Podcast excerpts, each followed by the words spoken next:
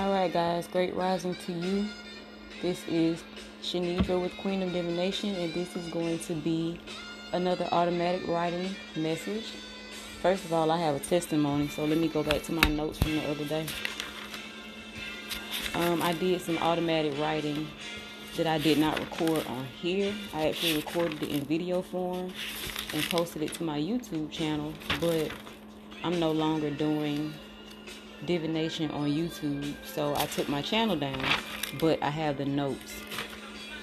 And I'm going to share with y'all that testimony. So on the 21st of January, I was doing some automatic writing and I wrote down Manhattan along with some other things. But Manhattan, what came to me when I saw Manhattan or heard Manhattan was a vision of Carrie from Sex in the City and her style and the way she dressed and how she looked nice all the time. So I also wrote fashion and pleated skirt.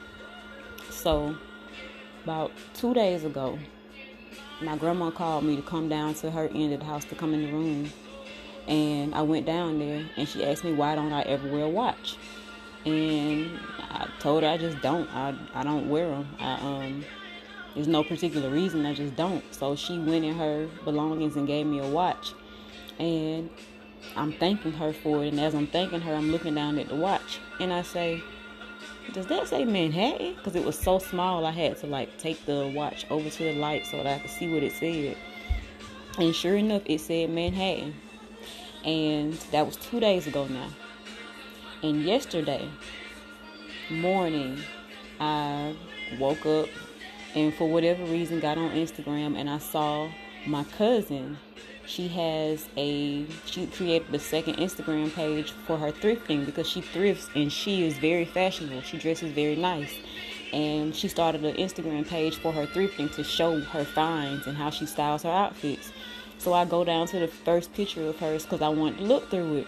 The first picture I see, the first picture she posted was a pleated skirt. and I'm sitting there looking at it like, wow, like just in total awe.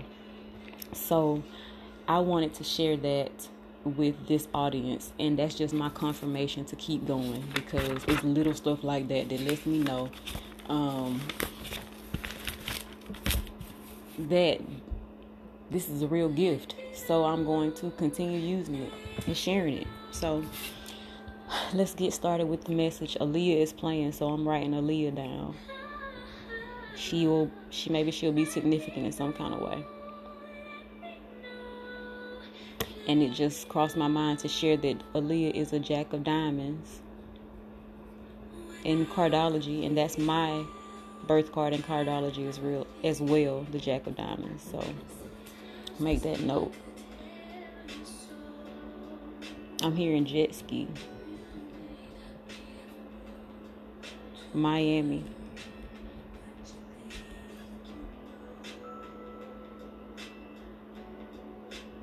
I'm hearing su- sunny or Southern California.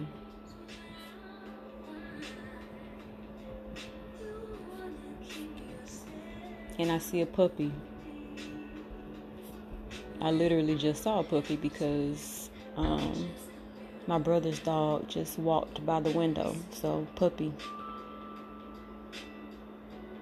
Pillar of salt. That's a scripture in the Bible. Why am all of my words want to come out like a R? I'm gonna write that down. R. but um, pillar of salt. That's a scripture in the Bible from.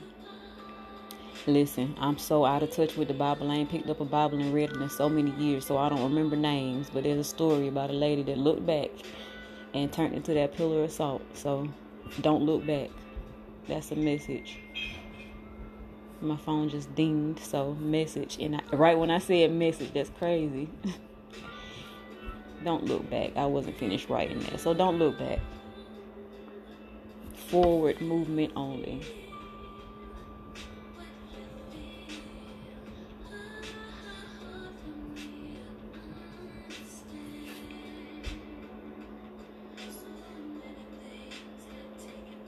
Carpet cleaning.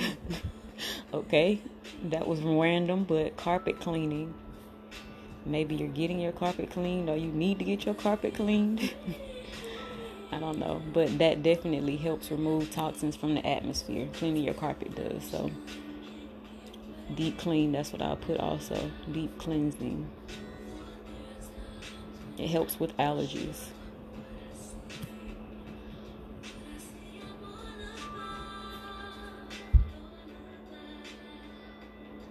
Yoga pose. I'm seeing a bridge. I'm seeing the bridge pose, but as I said that I'm seeing an actual bridge. Crossing the bridge.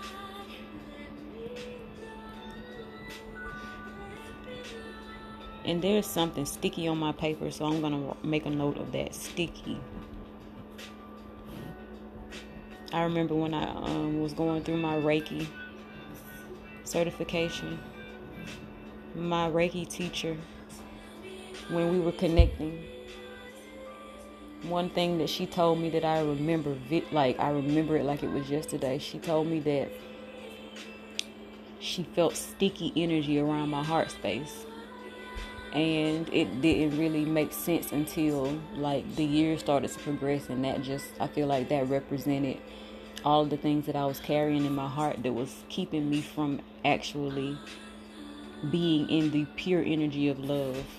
There was still a lot of murkiness around my heart, even though I was operating in love. I wasn't operating in my highest potential of love because I had so many unresolved issues in my heart space. So don't let your heart be sticky. that don't even make sense. But after that story, I hope it made more sense.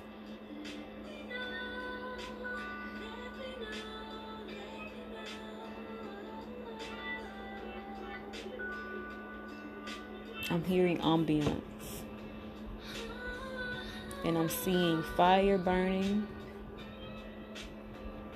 incense. I smell incense.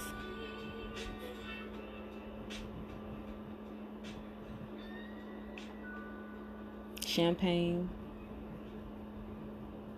Sound like Valentine's Day vibes to me, but listen, get you somebody that's gonna give you Valentine's Day whenever you want it, not just on February 14th. And not even necessarily whenever you want it, whenever they feel led to be that for you, to provide you with that kind of experience. Love should not be expressed only on one day a year. if you're a person like me, you don't really fuck with holidays like that anyway. They man made for capitalism. But that's a story for another day. Capitalism, I'm gonna write that down though.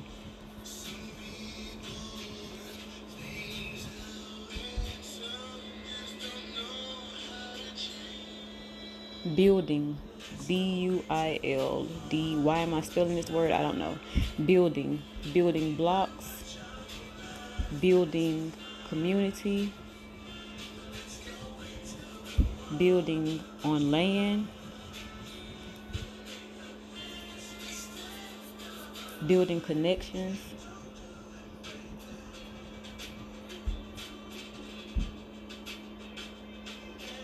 Building togetherness. And I'm hearing Africa. and I'm seeing Shaka bars. if you don't know who that is, look him up. He is an activist and he does a lot of work over in Ghana.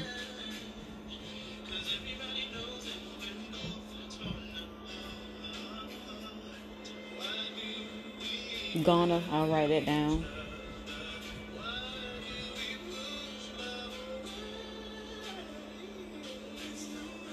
I'm hearing non-profit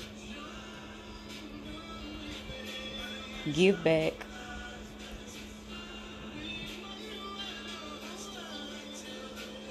Charity.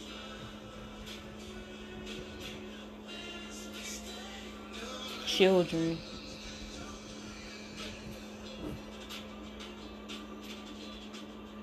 Save the children, that's what I'm hearing. All right, I'm gonna go ahead and wrap this up because I want to keep these under 10 minutes. So, love and gratitude to you, and we'll talk in the next podcast. Peace.